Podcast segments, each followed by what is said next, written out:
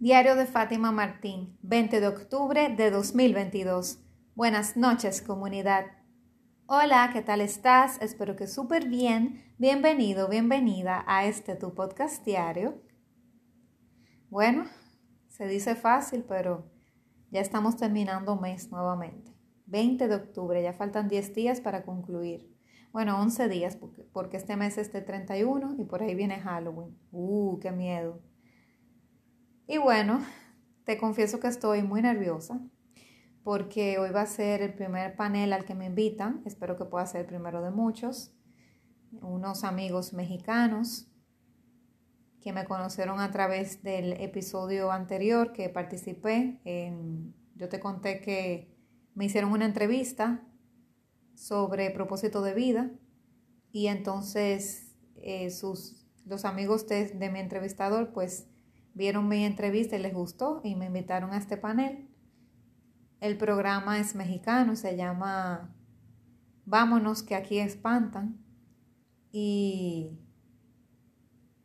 el tema que tienen hoy son dos temas. Vamos a hablar sobre liderazgo e inteligencia emocional.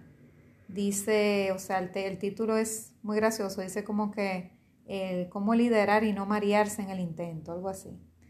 Entonces, eh, yo voy a estar a cargo de la parte de inteligencia emocional y tengo entonces dos compañeros, una colega, mi colega Alexandra de aquí de Dominicana y un colega de Canadá, pero de origen latino. Y vamos a estar ahora en menos de dos horas en el programa.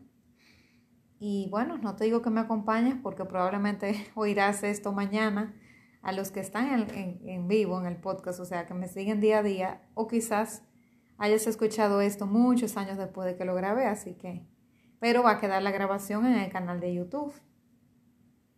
Entonces, nada, siempre da un poquito de nervios. Yo creo que el día que no me dé nervios, ese día tengo que dejar esto, porque siempre me da nervios, así es con los cursos. Cuando yo voy a iniciar una clase, Puedo estar lo más segura posible y siempre me da muchos nervios porque estoy conociendo a personas nuevas, con expectativas nuevas sobre mí, etc. Y bueno, hoy vamos a hablar sobre el tema que te comenté ayer, de que estás donde debes estar. Yo estuve buscando para ver si realmente yo había grabado algo anteriormente, pero no, no había grabado nada en base a esto, así que vamos a hablar exclusivamente de esta parte. Estás donde debes estar. Hago silencio porque me pongo a reflexionar. Resulta que yo antes vivía renegando de donde estaba. A mí no me gustaba cómo me sentía y, y dónde estaba.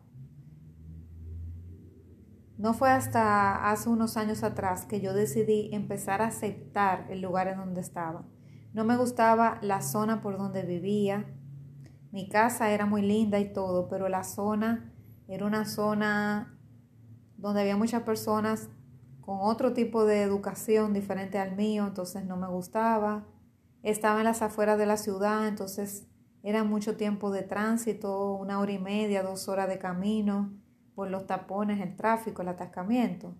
Las personas manejaban como animales por ahí. Bueno, la cosa es que yo recuerdo que incluso cuando yo quería si yo salía del trabajo o de la universidad cuando estaba estudiando y quería hacer algo, yo tenía que quedarme de corrido, porque si iba a mi casa, ya después cuando me tocara salir ya no iba a tener deseos, porque después de atravesar la ciudad una hora, hora y media, dos horas, para luego volver a salir de noche, ya de verdad que estaba un poco cañón. Entonces yo, me, yo estuve acostumbrada a todos esos años, y duré más de 20 años viviendo ahí y duré todos esos años. Eh, o sea, lo que quedó de mi niñez eh, completo y la, adolescencia y parte de la adultez, toda la, viví ahí. O sea, que la mayor parte de mi vida la he vivido en esa casa.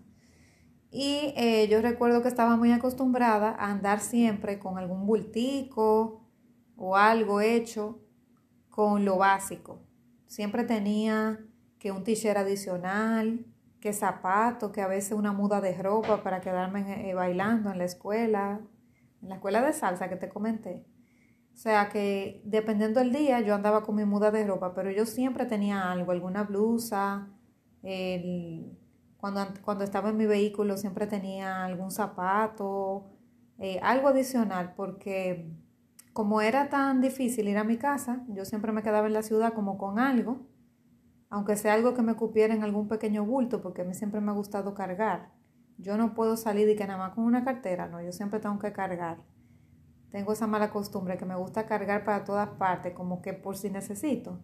Entonces siempre andaba con, con cosas, con qué perfume, qué un t-shirt, eh, el pantalón a veces, dependiendo, porque son los pantalones ocupan más espacio. Pero la cosa es que yo siempre andaba armada, como con una muda de ropa por si acaso me quedo por ahí por la ciudad. Y si tenía pendiente algo, pues me quedaba de corrido. De corrido, por más sueño que tuviera, me quedaba de corrido en la ciudad, porque yo sabía que cuando regresara a mi casa y me bañara, ya lo que me iba a querer era ir a la cama. Entonces yo me quedaba. Entonces, hace apenas cuatro años que yo vivo fuera de, ese lugar. Yo me mudé en el 2018 para el centro de la ciudad. Bueno, no el centro de la ciudad, tampoco estoy en el centro ahora, pero mucho más cerca que antes. De todas maneras, con, los, con el tráfico, en la mañana temprano es una hora de tránsito, o sea que tampoco es poco, pero por lo menos es más llevadero porque allá donde yo vivía era a cualquier hora que tú salieras, tú tenías que salir literalmente a las 10 de la noche, por ejemplo, para tú no tener prácticamente tráfico y a veces a esa hora de todas maneras había mucho tránsito. O sea, tú tenías que salir a deshoras o en la madrugada para tú no encontrar tránsito. Sin embargo, aquí, si tú sales después de las 10 de la mañana, 11, ya hasta las 6 de la tarde no tiene ningún problema. Y luego en la noche, ya a las 7, 7 y media, ya todo baja y tampoco hay mucho tránsito. O sea, aquí es mucho más llevadero donde yo estoy. Y cerca de los lugares que yo frecuento, o sea, cerca de mi trabajo, cerca de mi escuela de salsa, cerca de como de los lugares donde más frecuento. El otro lugar era muy retirado. Incluso había que cruzar un puente para llegar. Entonces yo renegaba mucho del lugar en donde yo estaba. Yo odiaba literalmente vivir ahí, no por, por la casa, porque fue la mejor casa que pude tener hasta ahora, fue una casa maravillosa, nos dio mucho, muchos años de felicidad a mí y a mi familia. Y era el legado familiar, la casa que mi, padre y mi madre construyeron con mucho esfuerzo. Y tuvo mucha, mucha parte de, de nostalgia y emoción, o sea, vivir en esa casa. Pero la zona donde estaba y, lo difícil que era llegar a la ciudad, porque mi vida yo siempre la he hecho en la ciudad, en, el, en el centro, en el distrito todo, o sea, he estudiado, trabajado, todo, todos los lugares de trabajo, a excepción de una vez que estuve trabajando en un aeropuerto. Pero quitando eso, que fueron tres años, por cierto, no fue poco, pero quitando esa parte, esos tres años, la mayor parte del tiempo, si, hago los cálculos, ha sido todo en la, en la ciudad capital. Entonces los lugares que yo frecuentaba estaban muy, muy lejos de donde yo vivía.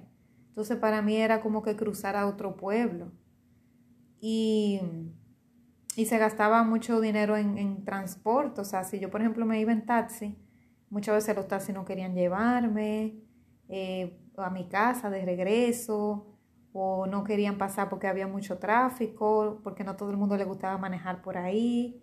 Y se me hacía como difícil y hacer vida social los fines de semana si yo no tenía algún transporte o eh, transporte de la casa o alguien que me llevara o algo no podía socializar porque conseguir taxi los fines de semana era una labor muy difícil, porque ellos preferían quedarse en el centro taxiando y a, y a mayor precio, y la zona donde yo vivía se, era muy lejos, entonces iban a gastar gasolina, las personas que vivían en mi área quizá no, no estaban dispuestas a pagar el monto que te paga alguien del centro de la ciudad y así.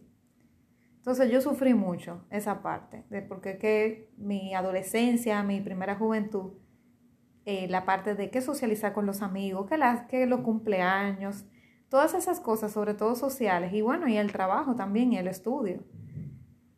Tener que estar en, en la casa, en un sitio retirado, es difícil. O sea, si tú eres, por ejemplo, alguien que está jubilado o que tiene sus hijos ya, ya grandes, quizá no me entiendas tanto, pero si tú eres una persona joven que está empezando su vida, te, me vas a entender. O sea, es difícil para los hijos vivir en lugares muy retirados por el asunto de la vida social y el acceso, incluso hasta para reunirse a, a estudiar con otros compañeros. Nadie quiere ir a tu casa porque vives muy lejos, tienes tú que atravesar la ciudad por, entonces, si te va muy tarde en la noche, te arriesgas en la carretera porque es muy solitario. Si no tienes vehículo propio, un problema. Entonces, ¿qué te digo? Eh, fue fuerte, muy fuerte, ahora que lo vuelvo a recordar. Entonces, yo no quería vivir ahí, de verdad. Yo le, le cogí odio, literal, a, esa, a ese lugar donde vivía. Y tampoco me gustaba mi realidad, a mí no me gustaba eh, estar viviendo con mis padres, yo quería hacer, eh, luego de un, de un tiempo, yo diría que a los 25 me empezó a entrar el deseo de mudarme, de tener mi propio espacio, entonces no quería seguir viviendo con ellos, me sentía víctima eh, de que, ay, que tengo que estar con ellos, tengo que aguantar todo, y, o sea, en una posición víctima totalmente, no me responsabilizaba, porque tampoco te puedo decir que me puse a ahorrar para mudarme. El dinero que yo ganaba lo usaba para estudiar mi, maestría y pagarla, pero yo bien pude haber usado una parte del dinero para guardarla y posteriormente poder mudarme, pero nunca lo pensé, porque simplemente me vivía todo el tiempo en la vivía todo el tiempo en la, en la victimización de que alguien me rescatara. Yo siempre pensaba, ay, si yo conociera a mi príncipe azul, alguien que me sacara de aquí, Siempre pensaba que un externo me sacara del ambiente y no yo reconocer el poder que tengo adentro para yo hacer que las cosas sucedan. ¿Ves? Como yo veía la vida. Y yo sé que muchos la ven así.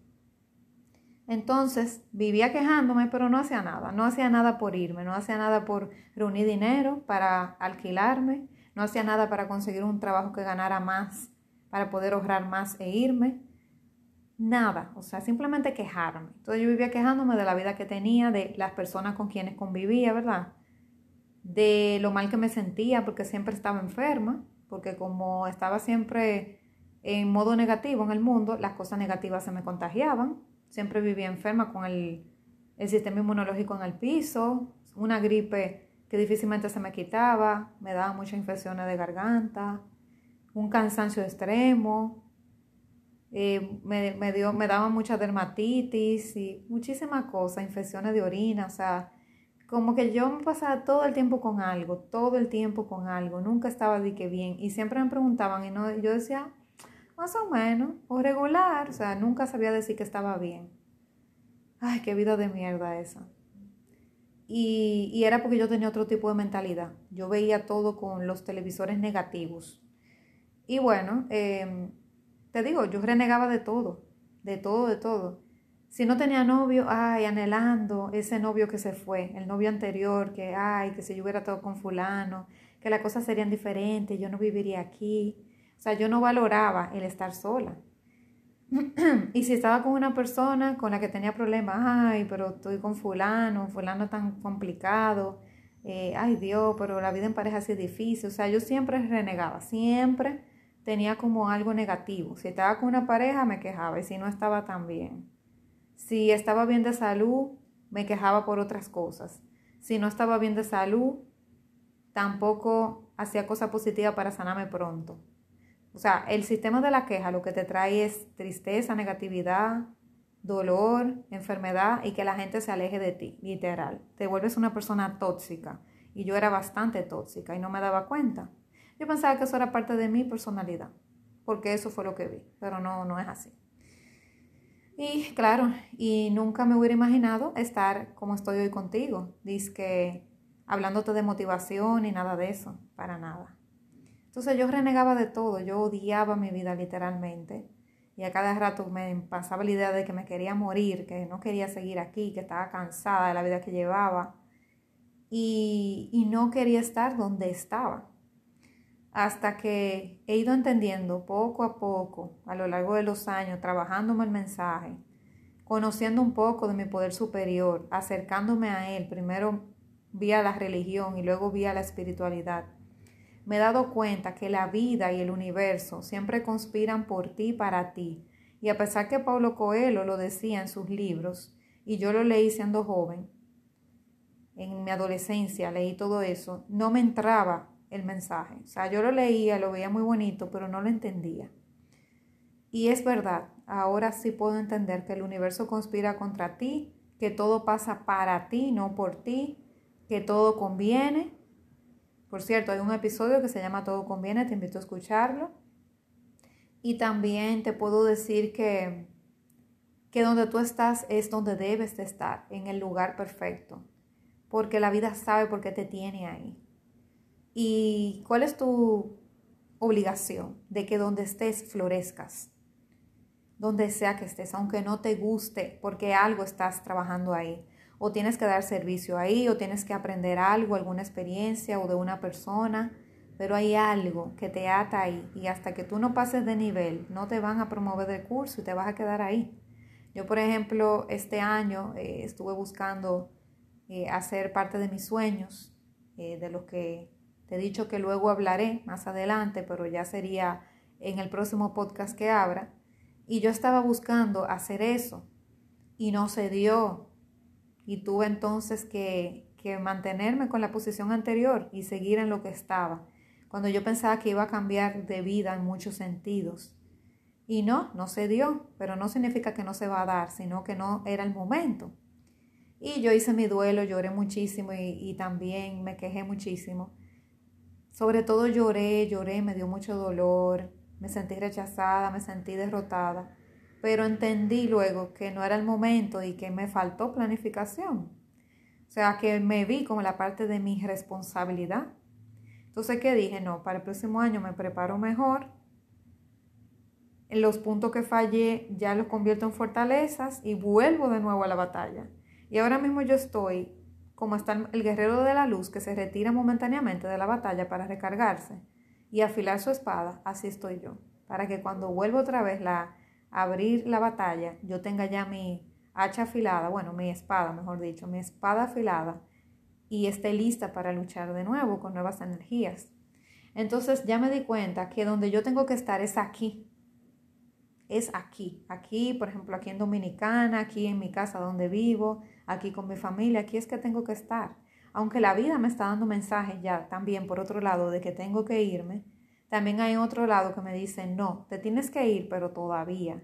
Espera un poco y prepárate para que cuando te toque irte, extender tus alas, ya tú estés preparada y no pases trabajo.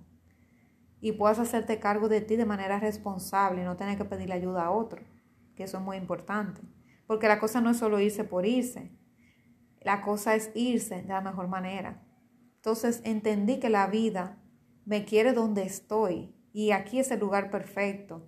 A veces me pongo a fantasear de si estuviera en otro lugar, pero la vida me quiere aquí, en este momento. Quizá mañana cambie, pero mientras tanto, ¿qué hago quejándome? ¿Qué hago quejándome de que la vida que tengo, que el lugar donde estoy, que por qué estoy aquí y no allá? La vida todavía me dice, espera. Y simplemente hay cosas que hay que hacer aquí, porque si no, me habría mandado para allá. Pero la vida tiene cosas para mí aquí por resolver. Entonces estoy dispuesta a aprenderlas, a dar servicio, a tener una buena actitud porque el tiempo pasa como quiera, pero pasarlo con una mala actitud no sirve de nada. Reflexiona sobre esto y nos vemos mañana. Seguro que sí. Un fuerte abrazo.